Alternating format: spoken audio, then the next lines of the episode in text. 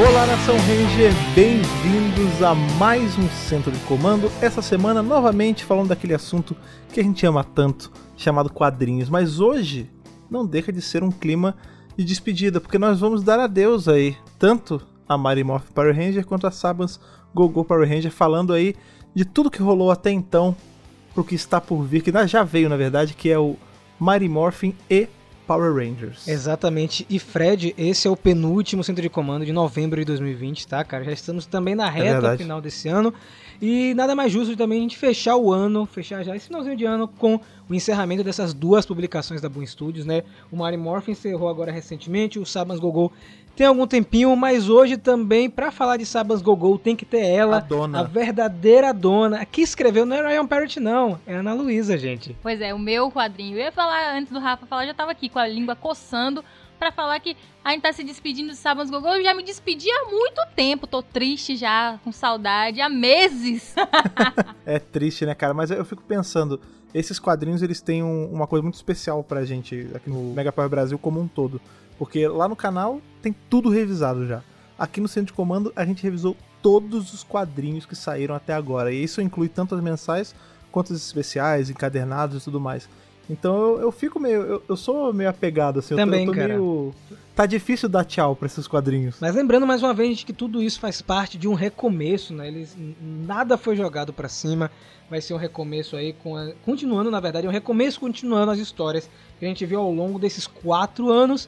Mas é claro que antes de começar o programa de hoje tem aquele momento, o momento onde as entidades verdes são invocadas. Esse é aquele momento em que a gente mergulha de cabeça na radiação das cartinhas que vocês mandam toda semana pra gente. Exatamente. Vamos lá então.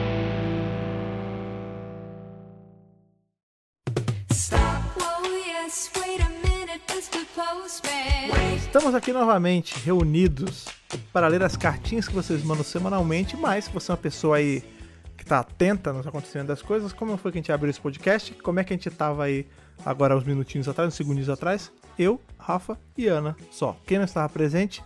Ele, o senhor todos os caracteres, aquele onipresente onisciente. E como todo ser onipresente onisciente, Lucas, como estão as coisas, cara? Rapaz, as coisas estão um pouco conturbadas, né? Até pra, aparecer aqui no podcast e tal. Essa semana aí o rapaz veio trazer as cartas aqui, ele tropeçou aqui no portão quebrou o braço, tive que levar ele no hospital. Mas foi é, exposta? Mas Saiu o osso pra fora? Não foi só uma luxação, mas ele teve que, pô, raspar o braço, tirou ele peludo, Nossa. aí teve que raspar de o ramo, braço. Né? Enfim, aí as, é, uma parte das cartas ficaram um pouco, uma, assim, com um meladinho de sangue, mas tá tudo bem. Fora isso, assim, a gente... Eu separei, limpei as cartas pra elas, elas participarem do sorteio de hoje. A radiação limpa, né? A radiação é. limpa. Mas tudo. o rapaz tá bem, Lucas? Cara, não sei. Tá ele me deu o celular dele, eu liguei, caiu na caixa. Depois eu liguei de novo, uma mulher atendeu, meio desaforada. Eu me distendi com ela mas parece que. Mas é acidente de trabalho, né? Acidente de trabalho acontece. Acidente de trabalho. Aí o pessoal da transportadora aí vai, vai ressarcir ele, vai ver o que que faz. Mas assim, tirando isso aí, tá tudo tranquilo. Ah, que bom.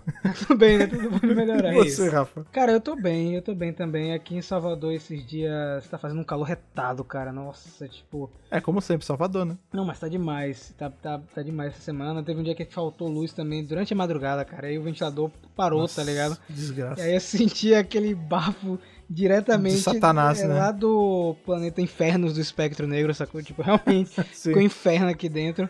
Mas, o espectro negro foi baforar no seu isso, cangote. Né? Exatamente. Né? Mas é, hoje tem leitura de cartinha para melhorar Como aqui sempre. as energias, né, cara? Então, Lucas, você poderia mandar a primeira carta aí para mim, cara?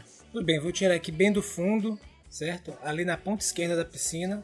Olha. Trazer um bolo aqui, vou Olha. jogar pra cima. Pega aí, hein? Vai. Oh, peguei aqui. Vamos lá, gente. O nome da cartinha é Um Pedido um elogio e um pitaco. Cara, esse aí, um pedido, me lembrou uma música do jogo Grim Fandango. Quando você fala. Nossa, um momento lá sim, que aí fala. Muito bom. Aí fala, um pedido! Aí começa a tocar é, a música. Sim. Me âncora enferrujada. É muito bom. Quem não jogou é. ainda, procura no YouTube aí, inclusive essa música é muito boa. Clássico Grim Fandango aí das revistas CD Expert, tá ligado? Exatamente. Exato. Saiu o remaster de Grim Fandango tem, uns anos tem. atrás. Você pode comprar no GOG aí, no Steam. Sim, é muito bom, vale a pena. Bom dia, boa tarde, boa noite, vossos guerreiros radioativos da rede de morfagem. Já gostei da saudação. É, o vosso traz uma importância é. aí, uma imponência. Me chamo Wallace, sou de São Paulo. Já havia mandado um e-mail anteriormente, que já foi lido por vocês, porém resolvi enviar outro apenas para parabenizar vocês pelo trabalho no podcast e dar alguns pitacos. Muito obrigado, viu, Wallace, de verdade. Pelo, Estamos aqui para isso. Agora que vocês são sócios da Hasbro, olha aí. Quem dera. Gostaria de pedir. 0,001% é, de ações. É, é, um pouquinho só, né, Lucas? Bem pouquinho. A gente é o majoritário do minoritário Isso. do minoritário. Agora que vocês são sócios da Hasbro, gostaria de pedir a ajuda de vocês quanto aos quadrinhos. Por favor, hum. abram os olhos da empresa. Existe gente aqui, eu, querendo comprar esse material. Sei que Rafa já deu algumas pistas do que vem por aí no Twitter, porém trabalho com datas. Brincadeiras à parte, adoro todos os reviews de vocês, acompanhando tanto no canal quanto no podcast. Wallace, a gente tá correndo atrás, cara. Todo mundo aqui quer o quadrinho, todo mundo, cara. Ó, Wallace, você já viu um filme, você falou aí pra gente abrir os olhos da Hasbro, você já viu um filme chamado Laranja Mecânica? é tipo isso. É, eu vou só dizer isso. Pode seguir com seu raciocínio, Rafa. Vamos lá. Outro formato que adoro também são análises de temporada no podcast, como fizeram com Resgate, Galáxia Perdida, SPD, etc. Gostaria de ver mais, especialmente de Zell e Força do Tempo, minhas temporadas favoritas. Então, Força vai do Tempo. Força do Tempo aí, hein? Vai ter. Tem que ter. Você tá querendo jogar já pro ano que vem que tá perto, que é o ano que Força do Tempo completa 20 anos da estreia. Sim, então, aniversário. Então no início do ano pode ser que role porque a gente vai tentar casar com a estreia de Força do Tempo. Então o Lucas já tá empolgado, né, Lucas, com essa análise aí. É, já tô empolgado, já tô preparado, tudo na ponta da língua, com os quadrinhos, etc. Então, preparem-se, inclusive, para teorias, para bruxarias e feitiçarias. Mas aí não é força mística, não, pô. Esse negócio de bruxaria não é pra deixar pra outra, não? Depende, depende de quem tá olhando a tecnologia. Muitas vezes. Ó, oh, mas isso, mas isso que o Lucas tá falando é uma realidade, ó. Arthur C. Clarke já falava isso, Olha. cara qualquer tecnologia avançada o suficiente é indistinguível de mágica. É, então não tá completamente errado, cara. É. E aí o Alice termina. Por fim, caso estejam sem pauta, vai aí uma ideia. Que tal vocês fazerem top 10? Exemplo, Megazords mais legais, melhores Rangers vermelhos, episódios que mais te marcaram. Enfim, é isso. Continue o trabalho excelente, que mais vitórias virão. Muito obrigado pelo apoio, viu, Wallace, de verdade. Valeu, cara. O incentivo também é muito importante. são sempre bem-vindas, né? Principalmente de pautas que às vezes a gente tá fazendo tanta coisa e é. fica com a cabeça assim meio, né? Aquela crise criativa. Então, pautas, Sim. assuntos e ideias são sempre bem-vindas. Podem mandar suas cartinhas. Que, inclusive aqui no podcast fica muito mais fácil de, de pegar essas, essas sugestões, né? Que às vezes no YouTube e outros lugares fica tudo muito poluído. E aqui é um lugar mais, eh, digamos assim, mais interessante para essas sugestões serem dadas mesmo. Eu tava conversando com, com o Fred, Lucas, que as pautas vão dar uma ampliada nos próximos meses, né? Porque a quantidade de coisa que a Hasbro vai lançar, né? Séries para adulto, animação, então filme, então a gente vai ter um leque de, de material a mais, né? Por aqui, então acho que estaremos bem servidos nos próximos anos. Com certeza, eu também espero aí, estamos na expectativa pesada de 2021 em diante. Lucas, pega aí nossa segunda e última cartinha de hoje, vai lá, pega aí pra gente. Olha, essa aqui eu vou pegar ela tá bem na beirada ali, ela tá um pouco. Eu tô percebendo que quando eu peguei a outra, ela, ela sai, quase saiu da piscina. Ela deu uma. É, ela deu, já tá. Mostrou, demonstrou vida, né? Isso, então eu vou pegar ela que eu não quero que ela fuja, não. Pega aqui, ó. Pegar certinho, tô botando na sua mão agora. Opa, vamos ver aqui. Essa aqui, inclusive, tô lendo aqui. Centro de Comando 72, que foi o anterior, né? O que rolou com o Bruno. Então. É, recente. É, recente, né? Inclusive, quero agradecer ao pessoal que assistiu. A gente teve bastante gente dando play, né? E foi muito bacana bater esse papo com o Bruno. A gente vai fazer mais coisas nessa linha, o pessoal curte muito. Vamos lá. Meu nome é Verônica Pereira, tenho 30 anos e falo de Brasília. Primeiro, gostaria de agradecer todo o trabalho que fazem em divulgar e manter a marca firme no Brasil. Pô, muito obrigado. Hoje tá, os e-mails são, as cartinhas são todas de incentivo, né? Com Eu muito gostei, amor. Gostei, gostei, isso é. é bacana. Indo direto ao assunto. Eu acredito que uma boa alternativa para um jogo de Power Rangers seria um jogo de RPG de ação ou aventura, que o foco fosse em uma das equipes de Super Sentai ainda não exploradas ou uma equipe original dos quadrinhos, por exemplo. O que, é que você acha, Lucas, de um jogo em formato de RPG de Power Rangers? Cara, eu acho uma bela ideia, né? Eu acho que jogo de aventura, jogo de RPG, um jogo de RPG mais pesado, mais soft, não sei. Eu acho que o problema é que o gênero de RPG ele é muito segmentado, né? Então, quando você vai investir uma grana, etc eu acho um pouco difícil. A não ser que seja uma coisa indie, uma coisa assim com empresa menor. Então tem que pensar mais nessa parte de como isso seria viabilizado, entendeu? É claro que a gente, como quem, quem é fã e quem quer ver e sonha em ver algo nesse, desse tipo, se fica na expectativa, mas eu acho um pouco difícil a empresa tomar esse primeiro passo. A não ser que acontecesse um novo fenômeno cultural de Power Rangers no mundo, e aí eu acho que essa possibilidade seria bem maior. Mas agora eu acho que ela é mais distante. Eu acho que um jogo de aventura, um briga de rua, um jogo, digamos assim, no estilo, não sei, talvez MOBA, né? Um jogo que dê para encaixar com esporte, eles tentaram agora com um jogo de luta. Mas, por exemplo, dá para fazer um MOBA de Power Rangers tranquilamente. Ah, você tem diversos Sim. heróis, diversos inimigos. Então, assim, é uma questão mais de eles terem uma, uma empresa ou um grupo de assessoria nessa parte muito bom para poder direcionar de maneira adequada. Eu não sei como é que eles estão nessa área exatamente, se estão fazendo parceria só com empresas, se estão tem alguém no setor realmente bom para direcionar e para capitanear esses recursos. Mas é, eu gostaria muito de um jogo de RPG. Acho que, porém, infelizmente, eu não vejo isso no horizonte próximo. Oh, mas olha só o que a Verônica fala. Conheceríamos intimamente seus membros, poderes e rotinas em missões em um mundo semi-aberto, provavelmente com capítulos divididos em missões que seriam como episódios da série. Teremos rank nos finais das uhum. batalhas, como em Devil May Cry ou Bayonetta, para estimular e repetirmos as fases. Eu não conheço a mecânica desses jogos, eu sou bem leigo, de verdade, não é sei. É que o RPG, ele dá a possibilidade de você trabalhar os personagens, a história, etc. Seria excelente. É, esse jeito que ela tá falando é seria bacana, porque mistura, na verdade, na verdade dois gêneros, né? Porque Bayonetta e Devil May Cry é hack and slash. Sim. Mata, né, quantidades agressivas de personagens e no final tem uma pontuação. Mas isso com elementos de RPG realmente fica, fica bacana. É bom, eu fico feliz que as pessoas a gente tem visto várias pessoas querendo algo nessa pegada. É legal esse lance que ela falou de ser bem pensado para, ah não, agora a gente vai analisar a storyline desse personagem, agora vai ser sobre esse tema aqui. Isso faz um jogo muito bem feito mesmo. Poderia ter um grande foco em fanservice graças às possibilidades do universo expandido, dando aos jogadores o uso de alguns Power Rangers ou equipes específicas, seja através de DLCs ou missões paralelas. Assim, Inclusive, acredito... poderiam contratar o Mega Power Sim. pra trabalhar nessa parte Com de certeza. fanservice aí, ficar o fanservice filé do filé. Ou ia ser certo? bom mesmo, Vamos lá, o Hasbro. Hasbro, Hasbro, por favor. Contrata aí, você faz assim, vou até dar uma dica. Façam ele é, tanto para PS5 quanto para Xbox e deem um PS5 e Xbox para cada um de nós pra Sim. gente poder, né, testar o material. Exatamente. Por favor. Por favor. assim, acredito que teriam a liberdade para desenvolver uma história original e realizar um sonho antigo dos fãs de ver equipes não aproveitadas ainda na TV ou quadrinhos, tendo oportunidade de fanservice para curiosos e quem acompanha a franquia de forma hardcore. Tendo espaço para curtir sozinho, mas os desenvolvedores também teriam como monetizar o jogo sem exigir um modo constantemente online. Sucesso para toda a equipe, nossos queridos Rangers radioativos, e que o poder os proteja. Muito obrigado, Verônica, de verdade.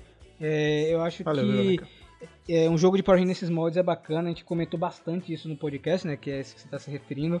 Então, acho que como o Lucas também comentou, as possibilidades estão na mesa, né? Depende muito também de como a gente vai ver, é, como será o panorama de Power Rangers nos próximos anos. Depende muito de como a franquia vai se comportar é, perante ao grande público, porque precisa furar um pouco a bolha. A verdade é essa, né? Acho que a franquia, pela sobreviver e não é, sair um pouco da, da bolha dos fãs hardcore, ela precisa alcançar o grande público, que foi o que aconteceu com a Marvel recentemente, né? Nesses 10 últimos anos. Recentemente tem 10 anos já, né? Mas. é verdade. É, é louco, né? Mas foi recente, de certa forma. Então acho que Power Rangers precisa traçar um caminho. Não sei é, se vai ser no mesmo nível, mas pelo menos com a vontade de ser assim.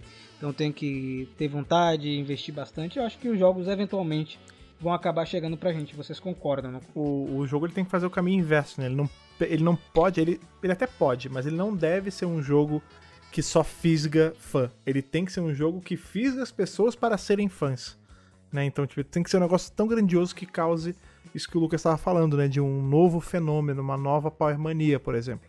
Mas agora, agora a gente vai é, embarcar na jornada. Eu vou deixar o Lucas aqui, que ele tem que arrumar aqui as cartas, né, Lucas, para a próxima semana. Eu vou, é, eu vou pegar o resto das cartas aqui, vou guardar porque o pessoal não sabe, mas porque essas cartas não ficam aqui na piscina o tempo todo, viu, gente? Sim. Eu pego essas cartas Olha. e levo para Astro Mega Nave. Olha aí. Que elas ficam guardadas lá. É que a gente, a gente pegou ela de segunda mão, né? Que vocês sabem que já passou na mão de pessoal do espaço, Galáxia Exato. Perdida, ela tava ali estacionada, a gente conseguiu pegar ela num precinho camarada, né? Tá que nem Millennium Falcon já, meio sucateada. Tá meio capenga, mas, mas funciona. É, é. Vocês viram que até teve vezes aí que eu apareci dentro, né, com a Mega Nave, eu tava, eu tava nela, eu tava falando. nela. Pois é. Tinha levado no mecânico ali, deu uma. Mas ela tá, tá, tá, indo bem, tá indo bem. Mas você cuida aí, viu, Lucas, aí das cartinhas, que daqui a pouco a gente volta, Tudo tá bem. bom?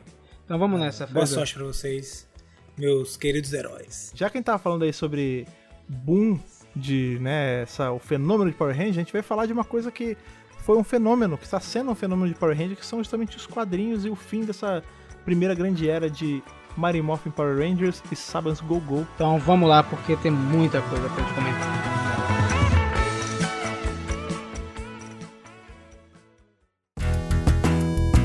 ...2016, né, cara? Um ano muito louco é, pros fãs de Power Rangers, porque a gente tava aí no hype pra estreia do filme de 2017, né? Então, boa parte do fandom tava focado nisso, a verdade é essa, a gente não tinha a gente não assistia Power Rangers nos cinemas desde 97, então aquele hype de passa logo 2016 para março de 2017 para assistirmos Power Rangers Alliance Gate.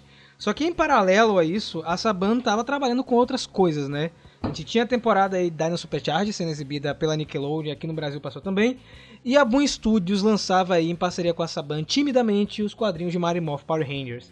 Um projeto assim que no começo grande parte do público não tava levando a sério. Muita gente não ligou, né? Não é nem que estavam jogando hate, é porque as pessoas achavam que ia ser só mais um quadrinho, igual foi a Milton, igual foi Marvel. E como foi as mais recentes, né? Da Paper Cuts, por exemplo, que lançou aí Samurai também, Megaforce, também. que são quadrinhos mais voltados para criança pequena mesmo, sabe? E não tiveram continuidade.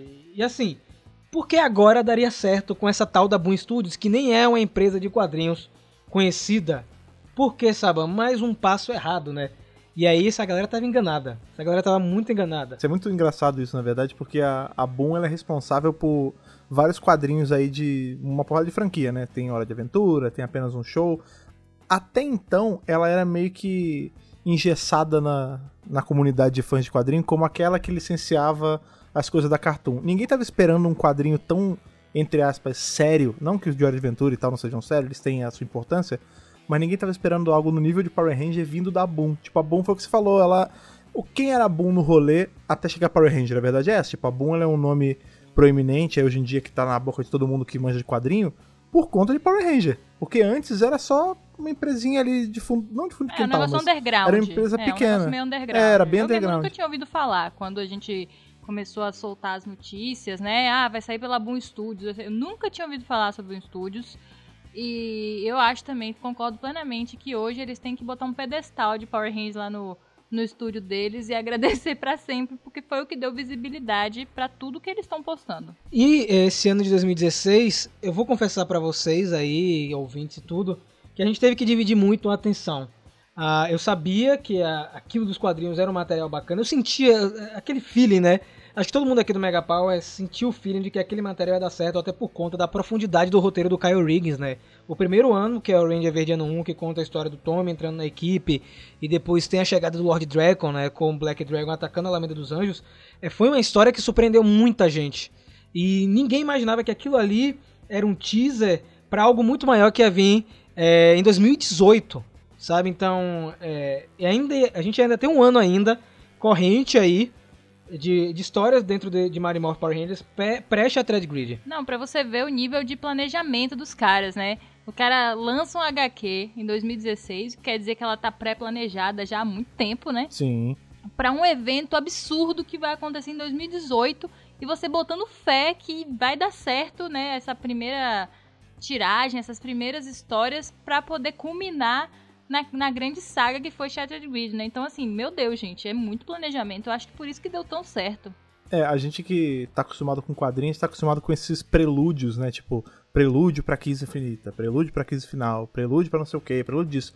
E a, a Boom, ela fez um grande prelúdio sem avisar que era, né? Que quando a gente chegou em Shattered Grid, foi justamente isso que o Ana falou, tipo, eles já estavam com isso engavetado ali, tipo, armado para acontecer desde o começo. Só que não avisaram ninguém. Então a gente foi vendo, tipo, ah, legal, o plot do Ranger Verde, já vimos isso. Aí começa a ver um negócio diferente. Aí vem o Black Dragon aparece, você, opa, peraí, isso aqui já é diferente. Aí vem Dracon, aí você já joga lá pra cima. E quando você acha que isso, é o máximo que eles vão chegar, o negócio escalona pra um nível que pega tudo que é temporada, né? Tipo, é, foi muito. Tudo, tudo na boa, assim, quando ela pegou a franquia, foi muito bem pensado. Desde o do lance de começar com uma edição zero. Isso, esse lance da edição zero parece que é não é nada demais, mas quando a gente pensa em mercado de quadrinho é muito importante, porque o que está acontecendo? Qual é o cenário, né? A gente está vindo do cenário onde a gente tinha Power Rangers em quadrinho de qualquer jeito, até então. E aí você dá uma edição zero ali menorzinha, só para você se acostumar. Você vê que a zero não tem lá grandes coisas, né, para quem tá acostumado com a franquia, mas ela já te dá um clima diferente. Então ela foi tipo, ó, vai ser assim. E você vê que a edição zero estourou quando saiu. Né? Então eles fizeram todo esse trabalho de testar a água primeiro, aí começa com os plots mais calmos, vai aumentando, tipo, foi muito bem planejado mesmo. E aí eles arriscaram, né? Depois de Mario Morph Power Rangers, lançaram o Mario Morph Pink, um uhum. primeiro derivado, já assim, no início das publicações, e um derivado muito legal, por sinal, aí, ilustrado pelo Daniele de Nicolo, que mais tarde ia virar um queridinho aí dos fãs. E aí a Boom Studios, mais ousada ainda, chega em 2017 e fala que tá um quadrinho paralelo a Mario Morph Power Rangers. Vamos soltar aí o Sabans Gogo Power Rangers, e o Sabas Gogol ele vem também é, em uma estética muito parecida com o filme de 2017. Eu acho que muito do que foi mostrado no filme de 2017 é, eles replicaram pro quadrinho. E é muito bacana porque acho que muita gente não lembra, mas quem escreveu o Aftershock, o quadrinho, é o Ryan Parrott, que vem assumir o Sabas Gogol. Então você percebe que muita coisa do filme ele incorpora no Gogol Power Rangers. E acho que a Ana pode explicar isso melhor pra gente. Com certeza, você vê ali é, essa coisa de você modernizar né, os adolescentes, que sempre foi uma preocupação quando a gente fala em falar novamente de uma coisa, de um produto dos anos 90, né? Qual é a criança hoje que vai assistir, tipo, Power Rangers do jeito que era? Aquilo ali não é reconhecível para ela, né? Aquela, aquele lance do colégio, aquele negócio de meio sitcom de comédia, né? O cenário é muito isso apesar de Power Rangers não ser comédia, né? Ele é todo ambientado naquelas coisas que a gente assistia na época. A criança não tá nem aí para isso. A criança quer ver smartphone, quer ver e-mail, quer ver SMS, enfim.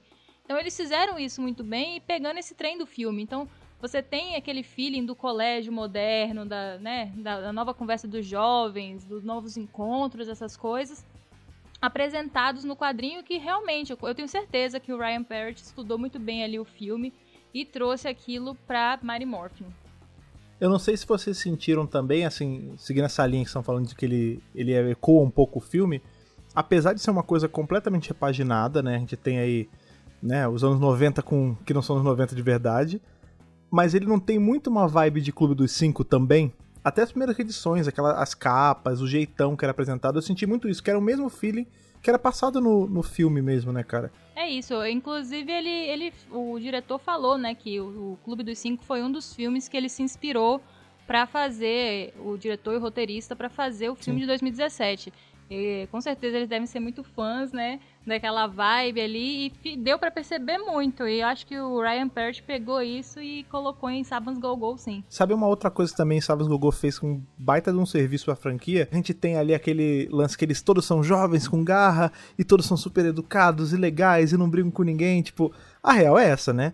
os cinco. Até Tommy entrar, que aí Tommy realmente vem anarquizando as coisas, né? Com espada negra e mata todo mundo. Mas até então era cinco jovens completamente lawful good, bonzinhos, que não existe. Ninguém é tão perfeito, entendeu? Esse grupo é muito irreal, sabe? Eles são perfeitinhos demais. E os quadrinhos, eles mostraram, tipo, falhas de cada um deles.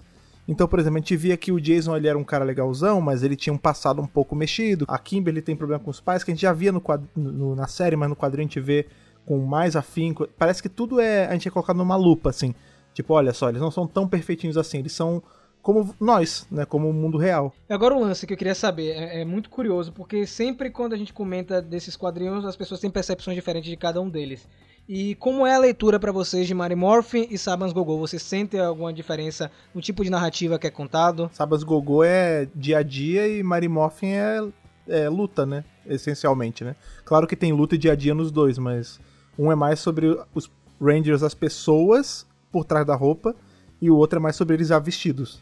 É, eu acho que é um, um o Sabas Gogô ele focava muito assim no no que estava acontecendo no background, né? Assim, a, as vidas pessoais e tal. E já o Mighty Morphin, ele era muito voltado para ação. É, então, assim, é, é, é, realmente aquela coisa de balancear.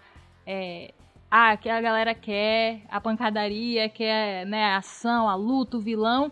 Mas tem uma galera que também curte ver os bastidores. Então, você dá também um quadrinho que né, explora mais essa parte. Então, quem acompanhou os dois, acompanhou tipo, completo, o melhor de tudo. Não que você não possa ler um só, você pode. Mas a real é que um equilibrava muito bem o outro. Porque, por exemplo, apesar de, né, a gente tinha isso também, né? Que cada quadrinho se passava num, num bloco de tempo diferente. Um era assim que eles tinham pego os poderes e o outro era a partir do momento que o Tommy entra. Então a gente tem um gap aí de, de tempo, né, entre um quadrinho e outro. Apesar disso, um refletia muito no outro, porque, por exemplo, a gente vai ver com o passar dos quadrinhos que atitudes, por exemplo, que a Trini toma em Mighty Morphin Power Rangers é embasado em algo que ela sofreu lá em Saban's Gogol. Então, tipo, vale a pena você ver os dois para você poder ver o íntimo de cada personagem. Saban's Gogol era sobre isso. Era sobre você ver o psicológico por trás deles. Tipo, por que, que eles eram desse jeito? Por que, que eles tinham essas inseguranças? Isso você não tinha tempo de ver em Mighty Morphin.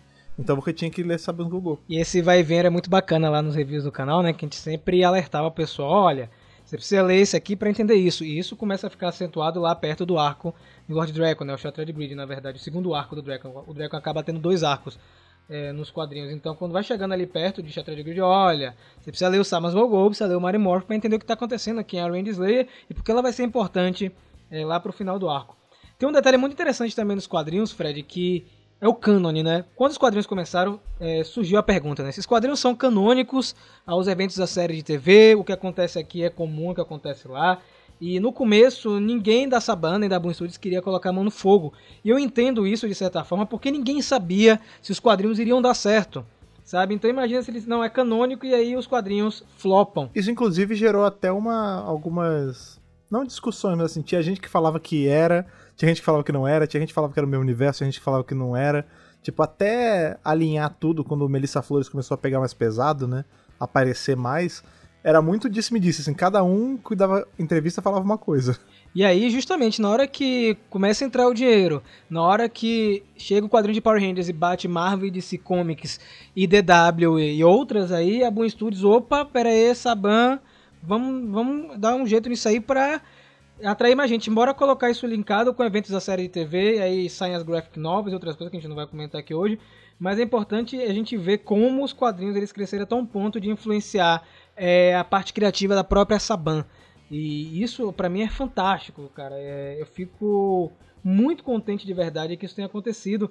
E essa mesclagem dos quadrinhos, as histórias cruzadas, para mim é o que deixa tudo mais completo, sabe? Porque você precisa ler as duas obras para entender todo o contexto de uma aventura. Esse primeiro arco com, com Sabas e Mary Morph e o Shattered Grid que eles se cruzam é ótimo.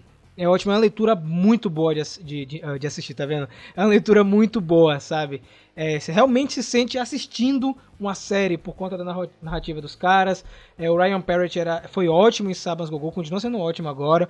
O Kyle Riggs também, que apesar de estar tá distante agora de Power Rangers, fez um trabalho muito fantástico, mas tem um ponto que a gente precisa comentar também desses quadrinhos são os ilustradores, né? Que são eles que conseguem é, transpor a imaginação dos roteiristas.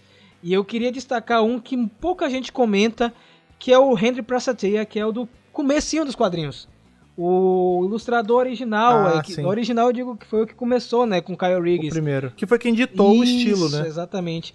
Vocês gostaram da, do trabalho dele lá no Ranger Verde Ano 1, porque eu, eu acho fantástico, cara. Eu acho a arte dele linda. E eu adoro quando casa muito bem, né? O traço com o colorista também fica incrível. Eu acho que o Ranger Verde Ano 1 é, assim, uma obra de arte. Tanto que a gente conseguiu lançar só esse aqui no Brasil. É tão obra de arte que o Brasil só aguentou Isso, esse. Isso, né? o Brasil só, só conseguiu esse, assim, é virou realmente um negócio assim, incrível, você botar uma peça de museu mesmo. é. Mas eu curto pra caramba, eu acho que eles apostaram no traço muito certo.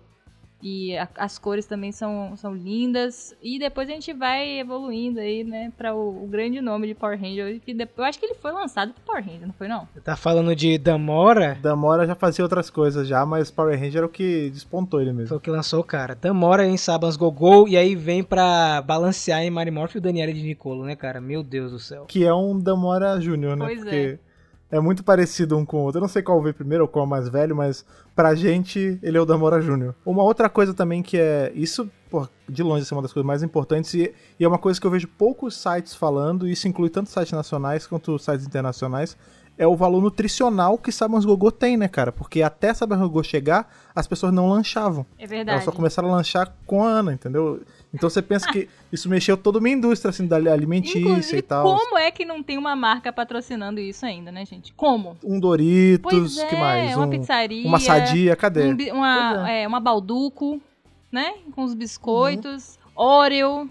Pois é. Gente, só, alô! Cadê? Alô! Até 2017 as pessoas elas estavam aí numa, numa baixa de lanche, as pessoas não tinham motivação pra fazer isso. Agora, Agora elas obrigatoriamente lancham e eu tenho certeza que se eu É. indicar algum lanche aí no, no, no review, eu tenho certeza que São, várias certeza. pessoas vão lanchar o mesmo lanche que eu. Uma coisa que também os quadrinhos fizeram, né? Isso, óbvio, né? é Uma coisa comum, assim, de indústria de quadrinho como um todo, né? Que foi não trazer histórias soltas ou um grande bloco imenso difícil de digerir, né? Ele trouxe as histórias subdivididas em sagas, né? Em bloquinhos, em eras. Então, a gente começa, por exemplo, a- ali a saga do Ranger Verde no comecinho, né? A saga que eu gosto de chamar de saga do Black Dragon, né? Que é o pré-Dracon. Aí depois a gente tem a saga do Draco, aí depois a gente tem Shattered Grid. Depois que mais? A gente tem Beyond the Grid. Necessary Evil e por aí vai, né, cara? Sim. Eu acho que esse, essa divisão é, ficou até bacana pra galera conseguir acompanhar, né? Tem muita gente que gosta de acompanhar quando uma saga tá fechada. E eu recebo muitas, eh, muitas mensagens, na verdade, de pessoas que falam isso. Pô, Rafael, eu tô vendo o que vocês estão postando, eh, os reviews de Necessary Evil, mas eu só vou assistir os reviews depois que eu ler a saga inteira. Então as pessoas esperam sair tudo. Essa ideia aí de soltar em sagas é muito inteligente mercadologicamente falando, porque isso facilita eles a lançar encadernados. E facilita também as pessoas a entrarem na leitura. Porque, por exemplo, se você lança uma história contínua de, ah, são 430 edições e você precisa, para ler a 200, você precisa ler da primeira, tipo, isso assusta muito o público, isso afasta muita galera que não conhece. Quando você divide assim em bloquinhos, por exemplo, apesar de não ser o ideal, apesar do ideal ser você pegar da zero e ir lendo, se alguém novo, tipo, uma pessoa que caiu no, no centro de comando hoje, quiser pegar Necessary Evil e ler desde a primeira edição de Necessary Evil, ela pode. Porque cada começo de arco é como se fosse. Não é um reset, mas é um novo ponto de partida para você continuar as histórias. Então é muito fortuno da, da Boom fazer isso. Tipo, ela faz, ela dá vários pontos de entrada para as pessoas e também facilita para ela lançar a mesma coisa mais de uma vez. Porque ela vai lançar lá, às vezes, sei lá, 15 edições que ela vai dividir num encadernado que custa um rio de dinheiro e as pessoas vão comprar mesmo assim. Só um parêntese aí que você falou nessa parte de leitura, é, talvez Power Rangers tenha influenciado uma geração de crianças e adolescentes a lerem, né? Apesar do material aqui estar em inglês, é, tem muita gente fora daqui que está lendo, é, está sendo estimulada a leitura por conta de Power Rangers, e esse é um efeito que acontece com grandes sagas, né? O próprio Harry Potter influenciou uma geração de pessoas a lerem livros, eu acho que os quadrinhos também estimulam, porque por mais que tenha gente que diga que quadrinho não é leitura... Quadrinho é livro. Quadrinho é livro, cara. Então, e eu vejo que muita gente aqui no Brasil, pelo fato de nós não termos o material oficial é, em português, está lendo em inglês e tá afiando, melhorando o inglês, aprendendo. E isso é muito legal porque estimula você a algo que pode te ajudar no futuro, uma profissão que você necessite de um outro idioma. E os quadrinhos também para ajudar. Eu acho que tem esse papel também educativo que eu, eu gosto sempre de frisar que o quadrinho traz. Sobre as sagas, é, é muito legal isso que você falou, que tem a pré Shattered Grid, que eu sempre comento nesse arco do Lord Dragon e do Black Dragon. É, uma, é um arco para mim, apesar de não ter nome nenhum. É, eu, eu, chamo de arco do Black Dragon e arco Lord Dragon. É, que eu acho ótimo para preparar terreno. A gente já comentou muito do Shattered Grid por aqui, né? A gente já deixou bem claro o que, é que acontece né, nesse grande arco, mas pra gente ser mais rápido e pular para Beyond the Grid, eu queria um breve comentário de cada um de vocês sobre a importância dessa saga. Cara, eu acho que Shattered Grid foi a, a saga, né, a história que mostrou para todos, inclusive para Boom, para Saban e com certeza para Hasbro que já estava de olho para comprar a empresa há muito tempo, é que qual era o, o, verdadeiro potencial de Power Ranger. Foi assim, ah, vocês querem ver? Vocês estão achando que Power Ranger é brincadeira? Pera aí que eu vou mostrar um negócio pra vocês. Aí vem essa saga que conecta tudo, que traz um vilão original que a série de TV nunca viu e, e faz um sucesso assim absurdo. Todas as pontas amarradas, as pontas soltas deixadas de propósito para que né, sejam exploradas mais pra frente.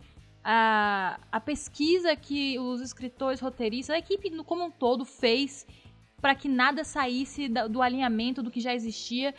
É assim, é você olhar e falar assim, olha, eu vou fazer aqui um um portfólio de potencial para vocês e vou apresentar. E aí não é, não é só um documento, ainda vai dar dinheiro. Foi para mim um case perfeito de como você é, consegue alavancar uma marca e mostrar o verdadeiro potencial dela. E eu tenho certeza que essa saga dos quadrinhos abriu os olhos de muita gente, muita empresa, e por isso que Power Ranger vem ganhando uma força absurda e crescendo e crescendo. E agora a gente, com a Hasbro, vamos dar as mãos e, e seguir em frente. Eu não tem nem mais nada a acrescentar, assim, é exatamente isso. Tipo, essa primeira. Esse começo dos quadrinhos, ele ensinou a franquia, e isso é dos donos e tudo mais, a como subverter uma franquia da forma correta, na medida. Porque os quadrinhos fizeram muito isso, né? É, o começo fez muito isso.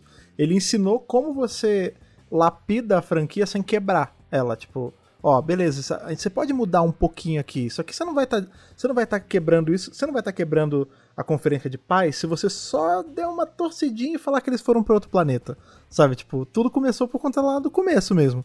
É, então assim, é, foi o que a Ana falou esse começo dos quadrinhos foi muito importante para setar esse panorama todo, que hoje é a válvula principal da franquia. Por mais que a, a série TV, óbvio, ela é a principal, né? Literalmente assim, mercadologicamente falando, mas hoje em dia o que roda mais é os quadrinhos, tipo, porque o quadrinho tem a pessoa que vê a série é fã, a pessoa que vê a série consome tudo que é fã, que é tipo a gente, e as pessoas que não estão vendo mais a série que vem só ler o quadrinho. Então, assim, é o que gira a máquina hoje é Boom Studios, cara.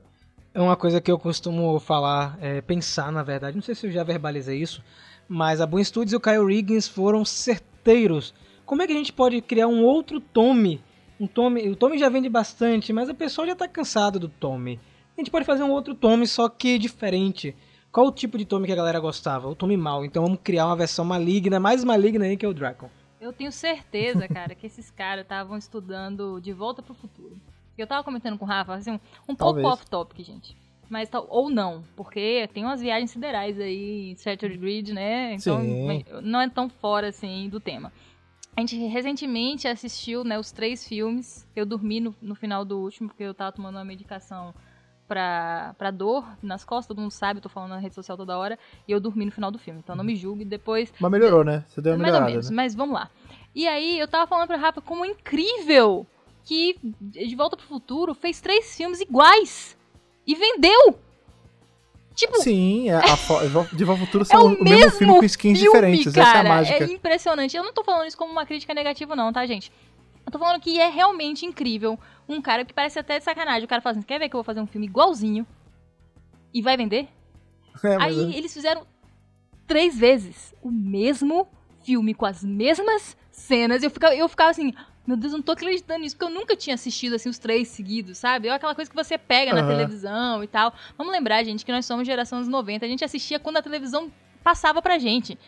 E olhe lá quando tinha locadora, né? Era um negócio mais complexo. Não é assim de, de bandeja, igual é agora, que você pode escolher assistir uma trilogia. Não tinha é, da pause. Não tinha, não tinha, não tinha Só é. na fita, né? Só na então, fita. Assim, eu fiquei chocada com esses caras. Então, assim, o pessoal de, que fez Shattered Grid fez a mesma coisa, tá ligado? Falei assim, peraí, como é que a gente pode contar a mesma história, só que mudando um, um trisco aqui que vai fazer um sucesso absurdo? E eles fizeram. Eles pegaram o Tommy, que é um personagem que todo mundo ama, que todo mundo conhece, que todo mundo, né, endeusa, né, por aí na internet, na, na vida, e falaram assim, vamos fazer o Tommy de outra realidade mal e vamos fazer esse cara viajar pelo espaço-tempo e, tipo, virar um super vilão, Mata tá ligado? Geral. É, tipo, genial. Eu fico é. pensando no momento que eles chegaram nessa conclusão, né? O clique, assim, né?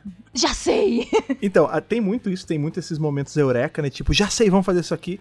Mas, claro, né? Tem muito estudo por trás, né? Quando os caras vão criar uma saga gigante dessas. E, pô, é uma pena até o Lucas não estar tá aqui, porque talvez o input dele de psicologia fosse ajudar. Mas o ser humano, ele tem muita coisa, tipo, o ser humano ele gosta muito do que é familiar a ele. Isso explica muito por que De Volta ao Futuro dá certo, né? Tipo, o De Volta Futuro foi o que você falou, é o mesmo filme três vezes com skins diferentes, né? Tipo, muda aqui uma coisinha, muda um cenário aqui, mas essencialmente é a mesma coisa. Por que ele funcionou tanto? Porque o ser humano gosta disso, ele gosta dessa do conforto de, ah, beleza, eu sei o que vai acontecer aqui. Eu sei mais ou menos o que ele vai falar aqui. Isso é gostoso. Só que ao mesmo tempo, o ser humano, como é esse bicho complexo pra caramba, ele também gosta de tomar susto, ele também gosta de surpresa. Então, nada é mais perfeito do que o Dracon. Quando a gente pega o Dracon para analisar enquanto criação de personagem, ele é exatamente isso. Ele dá o conforto de, beleza, eu tô vendo um tome, eu, eu sei mais ou menos como é que é a história até aqui, porque tem o ponto de virada, a gente sabe exatamente o momento onde ele vira o Dracon. Só que você ainda toma a porrada de, meu Deus do céu, tudo deu errado. E isso é muito bom, porque você tem os dois, você tem tanto a, o, a sensação de familiaridade, porque a cara é a mesma, a roupa parece, mas você tem essa. Foi o que eu falei, da a perversão feita na maneira certa, assim. Você, você não tá quebrando a franquia, você tá só encaixando ela numa estante nova. E fora, assim, que eles fizeram meio que um monte de gente sempre quis ver, né? Porque o Tommy, ele tem um momento onde ele precisa escolher, né? Ele precisa escolher uhum. se ele vai ficar do lado da Rita e vai ser realmente um Ranger maligno ou se ele vai se converter pro lado do Zordon.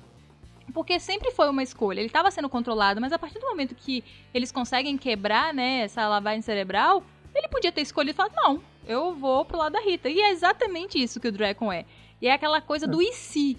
E se o Tommy não tivesse escolhido ficar do lado dos Zordon? E os caras dão de presente uma saga gigantesca para você ver o e se sem é, macular, né, o que foi feito com o Tommy que foi pro lado dos Zordon. Então separa bem, tipo, é de um universo de outro, eles se encontram, um dá uma espadada no outro, enfim. É tipo, você sabe bem que o seu Tommy, queridinho, que você conhece, que foi pro lado do Zordon, que virou todos os Rangers lá na frente, continua lá. Só que tem um outro Tommy, tipo é. B10, que você tá adorando ver. Então esse é muito inteligente. Um outro presente que Shattered Breed deu pra gente também, além do Lord Dragon, é a versão maligna da Kimberly de outro universo, né? A Randy Slayer que, gente, ela virou um personagem tão grande quanto o próprio Dragon. E maior, eu acho até, até né? maior e cativando muita gente. E eu acho muito bacana que eles fizeram com a personagem, a Ana pode até falar melhor. É uma representação feminina muito forte para Power Rangers, sabe? A Kimberly que a gente conhece no, na série TV, ela só vai até um certo ponto porque a atriz sai. E muita gente se apegou a Kimberly. E aí você traz ela de volta como Slayer, nossa, cara, para mim é uma das melhores coisas que aconteceram em Power Rangers. É muito inteligente também, é outra jogada muito muito boa, muito bem feita, muito bem pensada, né? A Kimberly sempre foi a donzelinha, né? Apesar dela ser uma ranger e tal, ela era sempre tipo, ai, não me toca, ai que nojo, ai meu cabelo e tal. Então assim, o desenvolvimento de personagem, né, que os caras fazem nos quadrinhos é incrível. Tipo, eu acho que o Mary Morphin Pink, ele vem logo depois, assim, logo no início, justamente para já mexer com o seu imaginário da Kimberly. Fala assim, peraí, é, ela não é só mais aquela menina fresca que tem que fica com medo de bagunçar o cabelo quando bota no capacete, sabe? Ela, tipo, ela pode ser uma líder e tal. Então eles já jogam o Mary Morphin Pink pra. Eu já. Eu vou falar uma coisa aqui. Que não tem confirmação. Eu não sei se, tá, se eu tô certo ou errada. Mas é bem possível que esse Mary Morphin Pink tenha sido jogado já assim pra preparação pra Ranger Slayer. Eu não acho que a Ranger Slayer saiu do nada, tá ligado? Ah, vamos, vamos criar aqui. A gente inclusive falou isso no review de Pink. Que por causa da roupa. Lembra que é a gente isso. tava vendo os detalhes da roupa? Até, até no vestuário é igual. Tipo, um negócio meio inspiração. Eu tô falando um negócio mais maligno, Sim. sabe? Mais planejado, uh -huh, sabe? Uh -huh. Tipo, vamos. Vamos fazer essa história solo aqui, porque a gente vai usar a Kimberly mais pra frente, ela precisa ser levada a sério, ela vai ser uma líder, ela vai ser uma personagem crucial, e vai ser difícil as pessoas se convencerem com o que a gente tem só de série de TV e desse início de quadrinhos. Então eles largam aquela uhum. bomba que é Mary Morphin Pink, que é tipo assim, é, um, um, é uma viagem psicológica que você faz junto com a personagem, né? Todos os, os questionamentos, as dúvidas, é, a divisão do poder, enfim, até isso, né? Que eles dividem o poder da mesma forma que acontece depois, né? Nas, nas sagas seguintes. Então, é. tudo isso eu acho que foi uma grande preparação para o leitor aceitar uma Kimberly B10, entendeu? Porque ela não vai ficar. É diferente de você pegar a Jen e falar assim: ah, a gente vai fazer uma história B10 aqui. Você já tá acostumado com ela B10. Ela sempre foi B10 ali, ela era líder, ela toma, fazia todas as decisões, mas a Kimberly não. A Kimberly, ela não era nem a segunda em comando. Então eles fazem isso nos quadrinhos, eles botam ela como, né, quando o Tommy fica branco, ele, é, ela é a segunda em comando. Óbvio, fica óbvio ali que ela é. O Rock, coitado, Billy já, já entendeu que o lugar dele é com Alf e o Zordon. Ela é a segunda em comando, porque ela é, a, é também a mais antiga, né? Ela, o Billy e os outros são novos. Então, assim, é toda uma construção de personagens que eles fazem para chegar numa Slayer e agora ser, né, tipo, um dos personagens mais famosos dos quadrinhos. É, o mundo do Draco, né, a Terra do Sem Moeda, ela não deu só a Slayer, ela deu tudo, né? Tipo, hoje em dia a gente é apegado a todos da Terra do Sem Moeda. O, o personagem Terra do Sem Moeda é muito legal por si. E isso também, tipo, a gente vai conhecer a Trini, a gente vai conhecer Zack, a gente vai conhecer Adam, a Isha, todo mundo desse universo é, foi um, um, presente legal que os quadrinhos e, enfim, e toda a faceta do Dracon deu pra gente. E aí, meu amigo, o que, é que acontece? Depois desse arco do Lord Dracon, chega a hora da Boom Studios falar, vamos despirocar mais um pouquinho e fazer algo bem diferente. O que seria isso, bem diferente? Beyond the Grid, né? Um arco que eu acho muito importante para Power Rangers. Ele não é tão lembrado, eu acho uma pena, porque ele é de um, ele tem uma característica própria, né? Ele para mim é uma saga onde você conhece você mesmo, né? Nós temos é um grupo misto de Rangers de gerações diferentes, de tempos diferentes, conhecendo um ou outro em um lugar chamado Vazio, e eles precisam refletir sobre quem eles são, porque o vilão que está lá, que é o Pretor, consegue me mexer com o psicológico deles. E nós temos aí a Randy Slayer como líder dessa equipe. E a chegada de duas novas personagens, que é a Elaren e a Remy, né, que são as Rangers Solares. Eu acho que a Margaret Bennett, que escreveu é, esse quadrinho, ela foi, tipo, cirúrgica, é uma história muito bacana. Uma pena que ela, que ela é bem curta, né? É, é, triste saber que foi encurtada, porque, enfim, o ritmo dela foi diferente. Eu acho que também é, ela sofreu porque foi logo depois de Shattered Grid, né? Então a galera tava naquela euforia de ser um arco de ação o tempo inteiro. E Beyond the Grid tem ação, mas como eu falei, é um arco mais cabeça, né? Você tem que entender muita coisa que está acontecendo por debaixo dos panos para sacar toda a história. E eu digo mais, Beyond the Grid é, traz um, um, acrescenta tanto na mitologia de Power Rangers com o lance dos mestres da rede de morfagem, com o Solarix, com o Cristal Zel mais aprofundado, que eu acho que as pessoas deveriam se atentar mais, porque os Rangers Solares ainda vão ter muito que falar aí nos quadrinhos. Pois é, eu acho que Beyond the Grid é uma saga de respiro e que as pessoas é, na época acho que talvez não souberam aproveitar porque não está estabelecido né, o ritmo dos quadrinhos ainda. Você tem uma grande saga e não é ela que vai determinar como é que vai ser o resto todo. É simplesmente a, uma, a primeira que aconteceu. Então, Beyond the Grid vem logo em seguida para dar esse respiro. E é muito inteligente da parte deles isso, né? Fazer uma, uma saga mais calma, uma saga mais voltada para roteiro, até mesmo para apresentar novas ideias, porque é muito difícil você apresentar novas ideias quando tá todo mundo quebrando um ou outro, a realidade tá completamente ameaçada, ninguém tem tempo, tá ligado? Pra ficar fazendo conversa filosófica, nem descobrindo quais são os grandes segredos de, do, da origem dos poderes e da rede morfagem. Ninguém tem tempo, sem tempo, irmão, entendeu? Então é. Ou a gente luta, ou a gente vai morrer. Então eu acho que Beyond the Grid vem pra isso e falar assim: não, peraí, calma, agora passou a luta, agora vamos olhar aqui essa parte mais teórica, essa parte mais filosófica da parada, vamos conhecer mais um pouco da mitologia. E eles fazem isso muito bem, inclusive apresentando os Solar Rangers, que na minha opinião ainda estão assim subutilizados, mas também tenho a teoria de que eles seriam utilizados com a adaptação de Kyuranger. Eu tenho certeza absoluta que era estava engatado para ser a saga, a adaptação de Kyuranger, que provavelmente ia falar de é, do passado dos Rangers. A gente viu aquela ideia lá do, do Jason Bischoff, né, de, de, ter viagem no tempo, então faz todo sentido. É bem possível que, o, que os Solar Rangers estivessem em algum momento disso aí. Então, como, como não aconteceu, acabou que ficou aquela sensação de faltou um pouco mais. É, esse lance tá claro, né? Assim, tipo, a gente testou também a popularidade das Rangers Solares. Agora, elas fizeram uma apariçãozinha, né, nessa última saga que a gente teve com a Ranger Leia salvando tudo e tudo mais, antes dela dela voltar pro, pra casa dela, né? E é justamente isso, tipo, eu acho que eles são uma equipe muito grande, que ainda, você falou subaproveitado, eu concordo, mas eu acho que é, ainda não foi completamente aproveitado mesmo, tipo, eles estão só esperando a, a vez, a hora certa sem chegar, até porque a gente teve uma outra equipe aparecendo que meio que Sim. roubou a luz deles, que é justamente os Rangers Omega. Vamos pular então de Beyond the Grid para Necessary Evil, que eu costumo pensar também que é a saga que finalmente conectou o público com os quadrinhos, aqui no Brasil principalmente, né? Uhum. Eu, assim, teve uma galera grande que acompanhou Shattered Grid, Beyond the Grid, mas acho que o Necessary Evil foi necessário para conectar de vez o público com os quadrinhos. Eu senti isso, eu senti é, a galera assim muito próxima da história, querendo saber quem são os ômegas, o pessoal muito contente com, com a forma que eles usaram para aproveitar Jason, Trini e Zack, né, com a conferência de paz. Eu achei fantástico. Eu acho Necessary Evil, assim. Foi realmente necessário. Eu vou, eu vou falar essa piadinha. Não, mas é, mas, tá mas é, eu acho que foi a saga necessária para conectar de vez a galera com os quadrinhos, porque ah, os três vão precisar sair em um momento da história, porque tem que seguir os eventos da série TV. O que, é que a gente pode fazer para manter esses personagens na história? Então, os Omega Rangers vêm e, e vêm de uma forma que expande também a mitologia de, de forma grandiosa, cara. Sabe? E para mim é fantástico tudo isso.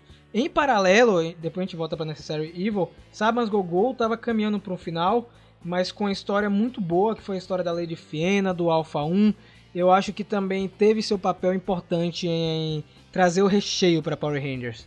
É, eu acho que uma das coisas que mais me motivava a ler os, o Sabans Gogol era justamente é, não só o background dos Rangers, como o background dos vilões e dos Zordon, né? A gente teve vários sneak peeks ali de, de eventos, né? De coisas que você sempre quis saber, mas eles também não, não deram tudo o que a gente queria, né? Não exploraram com profundidade. Quando o Sabans Gogo acabou, isso foi uma coisa que ficou aquele buraco no meu coração, porque era, o que eu mais queria ver era toda a história de Rita, a mãe dela, o pai, e como é que foi essa, esse é, essa relação dela com Zordon, né? O que, que aconteceu para chegar a, aos eventos de há 10 mil anos, mais de 10 mil anos, estou livre, é hora de conquistar a Terra, né? Até esse momento aí, o que foi que aconteceu? Porque a gente só conhece depois, né? A gente não conhece o antes. Pois é, eu, aliás, você lembrou uma coisa boa, né? Dom Ritão foi negligenciado, a gente não viu ele. Ainda, ainda, ainda. É. ele é mencionado várias vezes. Sim. É, mas a gente não viu ele ainda. E eu acho que agora, né, justamente com a Mary Morphin 1, a gente vai voltar a ter isso, né? A gente vai, eu acho que eles, eles mesmos já olharam e falaram assim, hum, vamos continuar Sabas Go Go só que com outro nome. é, então, isso é uma coisa que Necessary Evil fez também. É, ele ensinou pro público que até quando, acaba, quando a história acabasse não daria para ter mais coisa, porque fico, sempre ficava esse medo, né? Tipo, ah, beleza, quando acabar, tipo, porque uma hora vai acabar para o Ranger, o que, que vai acontecer? né? Vai, vai Vizel, vai, eles vão meter os Alien Rangers em algum ponto, como é que vai fazer?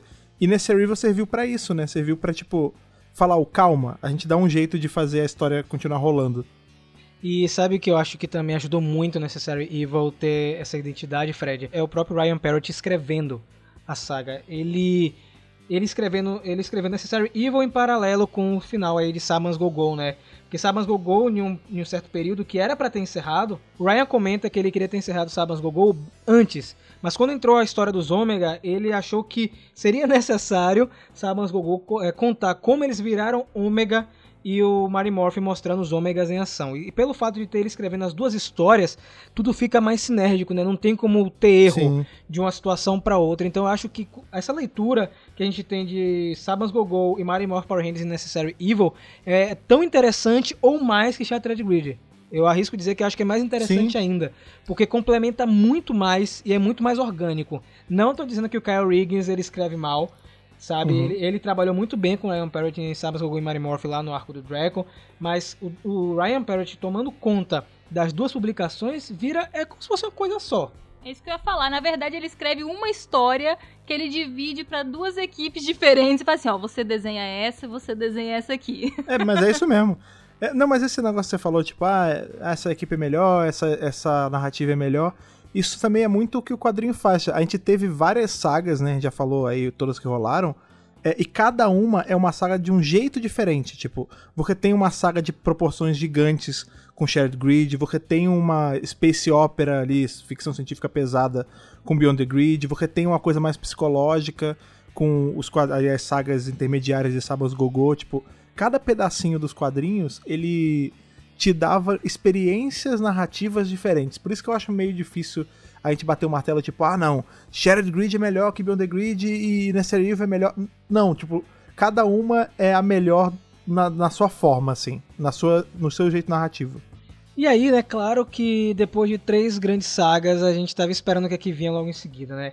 E aí veio a notícia. Depois de Necessary Evil, depois da edição 50 aí de Mario Morph, nós teremos apenas mais 5 edições de Mario Morph Power Rangers para preparar terreno para o Unlimited Power, que é a próxima grande saga. E nós tivemos 5 edições aí que são bem interessantes e que são edições que simulam o que a gente vai acompanhar agora, que na verdade a gente já está acompanhando, né?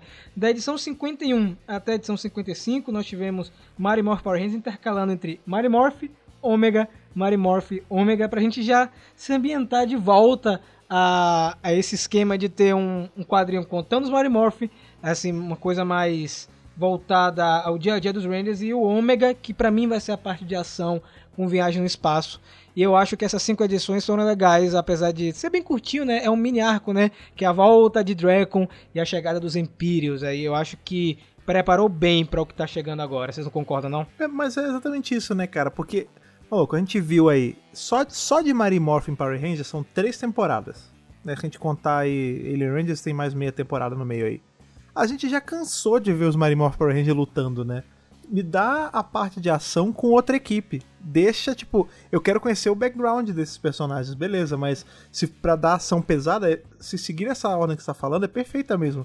Porque a gente tem a oportunidade de ver mais coisas grandiosas rolando com os Ômega, que a gente ainda não viu né, tanto assim. Mas eu arrisco dizer, Fred, que por mais que a gente ache que os Ômega vão ficar com essa parte mais grandiosa, o próprio Ryan Parrott já comentou que Mary Morph não vai ficar para trás. É, essa chegada aí do Ranger Verde e essa história que está se desenvolvendo dos Eltarianos, eu acredito que vai ser um negócio também de quebrar a cabeça.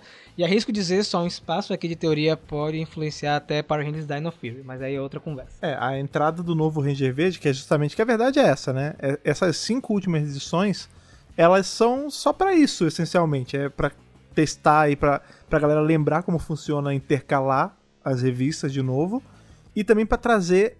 Não é, vejam, não me interprete errado, eu não estou dizendo que ele é o Dracon mas é para trazer o novo Dracon, né? Porque quando eu digo novo Dracon é o novo mistério, né? Porque a gente tem um Ranger novamente, que nem a gente tinha falado agora há pouco, que dá aquela sensação de familiaridade, porque é de novo o Ranger Verde, que todo mundo ama, que Olha, é de volta pro futuro.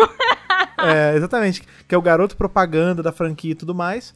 Só que novamente com um twist. Tipo, você não sabe quem é aquele cara, a armadura dele é toda diferente, tem uns neons e é mais pontuda, e você tem a Grace no meio, que é tipo, fazendo o primeiro Ranger eh, que é feito por manipulação humana. Tava pensando aqui. Diga. A gente, né? Todo mundo já assistiu meu review, né, gente? Todo mundo já assistiu, Claro. né? Então pronto. É, vocês lembram que termina, né, com uma eutariana, né? Sim. E vocês sabem que a roupa dele tem umas coisas meio azul. E se esse Ranger Verde não for ninguém que a gente tá pensando e for tipo um eutariano? É porque eu não sei que foi, foi o Ryan Parrott que falou que ele que ia ser um personagem que a gente conhecia. Então eu não acho que vai ser um personagem completamente novo. Não, mas eu, eu tô falando assim, é, tá, tá o pessoal falando que é o Matt, né? Inclusive, eu- eles deram Aham. um hint também. Eu- Rafa falou que não era pra falar de Mary Morphin 1, mas tô eu falando de Mary Morphin 1 aqui. É, Ah, tudo bem. deram um hint, né? Apresentaram o Tommy com o Matt pela primeira vez, cara a cara, nessa edição. Mas ao mesmo tempo apresentaram ali uma Eutariana e um ser misterioso, que provavelmente é o Eutariano também. E se a Grace, esses Eutarianos estão com a Grace, tá ligado? E eles vão meter Pode um ser. Ranger verde Eutariano, véi. Ah, Pensei aqui agora. Até porque, se a gente para pensar, entrando já que a gente entrou nas teorias de Mario Morphin 1, né, agora já foi, é, a gente sabe que a Grace ela tem a adaga do Psycho Verde, né? Que é um material alienígena, que é uma coisa de uma tecnologia completamente distante da dela. Ela pode ter usado esse troço como tipo um replicador de onda, alguma coisa assim, para poder mandar mensagem para outros lugares. E até porque ela lidou com os Zordon também, então ela sabe mais ou menos como é um otariano, tal, não sei o que, para puxar alguém. Não é impossível. A única coisa que eu. Isso eu bato. Uma, eu defendo aqui as minhas crenças. Quando a gente souber a verdade, voltem aqui e me cobrem. Não é o, o Draco aquilo ali. A HQ, ela dá ali o final, né? Vamos voltar agora para o finalzinho, para a edição 55 ela dá justamente isso. A gente vê a Grace indo falar, ela é chamada. Ah, estou pedindo arrego, mande o Ranger Verde, Grace, diz o Billy. Aí a, a gente vê a Grace indo na cela do Dracon, falando com o Dracon. Logo depois a gente vê o Ranger Verde e a HQ termina sem a gente ver o rosto dele. Amigo, se fosse tão óbvio que era o Dracon, ele tinha mostrado a cara dele. Aquilo ali é pista falsa. Eles botaram o Dracon ali para todo mundo ficar, ah, beleza, é o Dracon. E quando chegar na hora da revelação, Creu. Eu acho também que não vai ser o Dracon, não. Eu acho que ela foi ali atrás de informação, tá ligado? Tipo, eu preciso de uma parada para conseguir finalizar meu negócio aqui. Então, eu acho que é justamente isso. Ela foi para pegar, porque a gente sabe que ela tem ali, ela conseguiu ligar, fazer a, liga, o, a ligação direta na moeda verde do, do caos ali, né? A moeda do dragão. Eu acho que ela precisa de um autenticador. É algo assim, tipo, que nem quando você compra jogo e você tem que ser obrigado a botar a mídia física para ele autenticar que é o seu jogo. É exatamente isso. Ela tinha tecnologia para ligar a moeda verde. Mas ela não tinha o conector da rede de morfagem. Exatamente. Aí ele fez um xixi no potinho e, de, e deu pra ela. É, provavelmente assim, ela foi pegar algum sample de sangue, saliva, alguma parada, tipo, pra marcar que, tipo, ah, é o DNA do cara que tá predestinado a ter essa moeda, que é quem? Tommy Oliver. Independente de ele ser o Draco, de ele ser quem for, ele continua sendo o Tommy Oliver. Então ela vai lá, então que ela fala, você vai me ajudar, você vai fazer alguma coisa né, para ajudar, tá, não sei o que.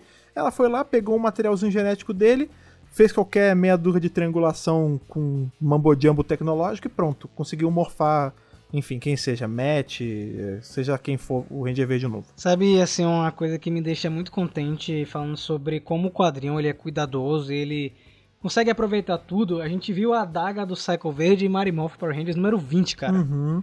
Sabe? É, e virou um, um item um artefato, né? importantíssimo. Né? Ele foi importante em Beyond the Grid, né, naquele momento que ela estava ajudando a sustentar a Prometeia né, no espaço e a própria Ranger Solar foi até lá por conta da assinatura de energia da, da adaga, se eu me lembro bem.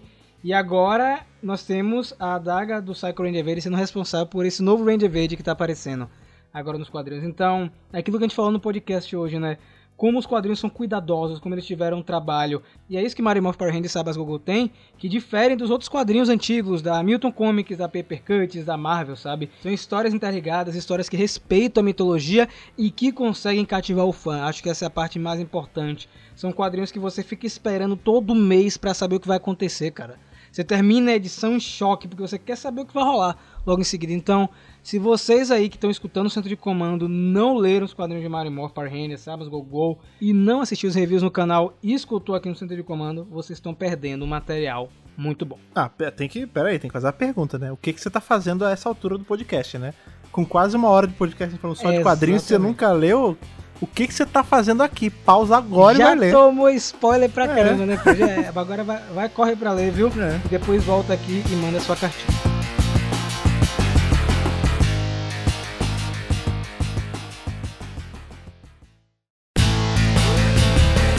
Antes da gente começar e se empolgar em teoria e tudo mais, melhor a gente parar, fiquem tranquilos.